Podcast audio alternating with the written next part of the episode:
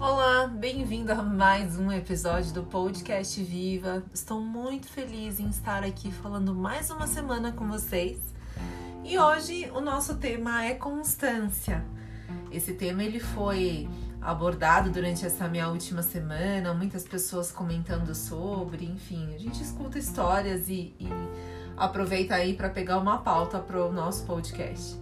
E constância, para quem não sabe, é um substantivo feminino, é qualidade daquele que não falta a uma tarefa, dever ou tratamento, assiduidade, frequência.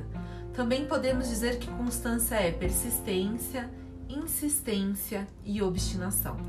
Tenho certeza que você que me escuta, se não está vivenciando isso hoje, já vivenciou dificuldades em manter uma constância na sua rotina alimentar.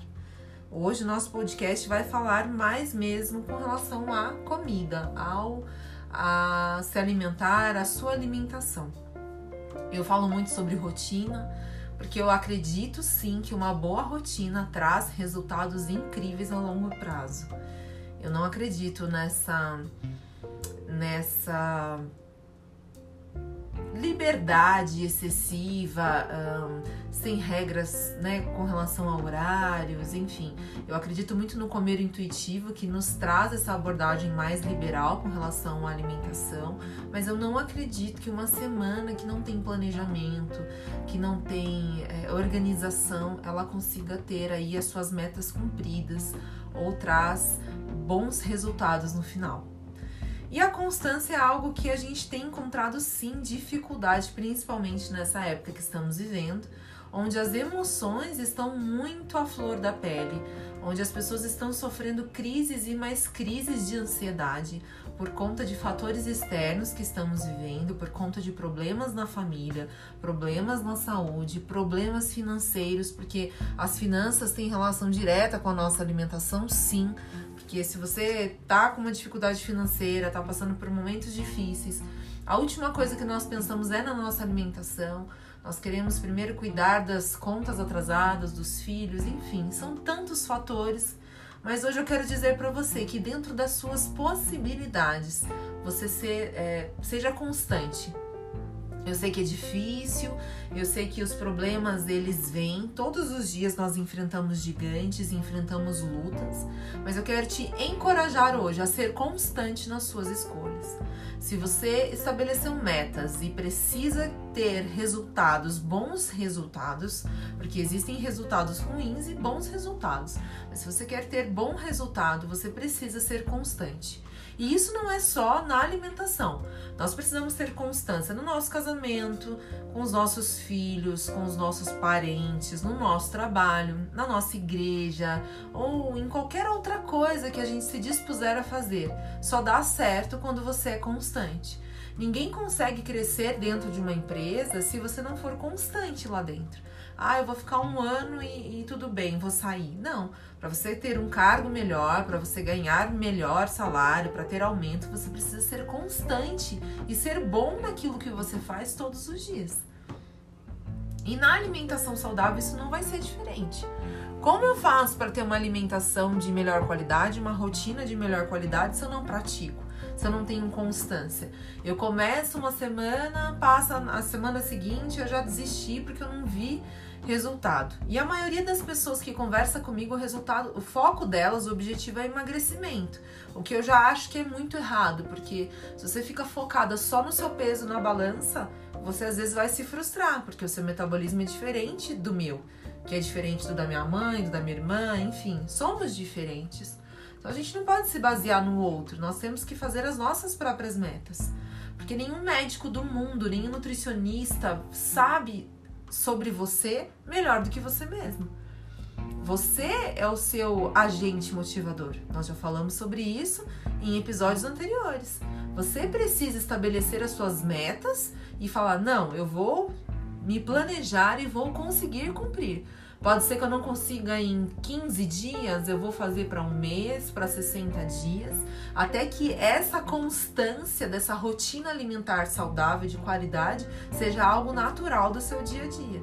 Seja algo assim, uma escolha natural. Eu sentei para almoçar, tem fast food, tem uma alimentação caseira, arroz, feijão, salada. Não, eu vou comer aquilo que vai me trazer melhor qualidade de vida e que vai me trazer saciedade. Até que você chegue a esse ponto.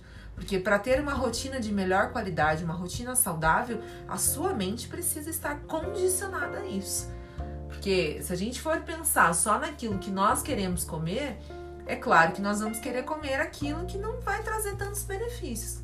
Mas o que eu quero a longo prazo? O que eu preciso para minha saúde a longo prazo?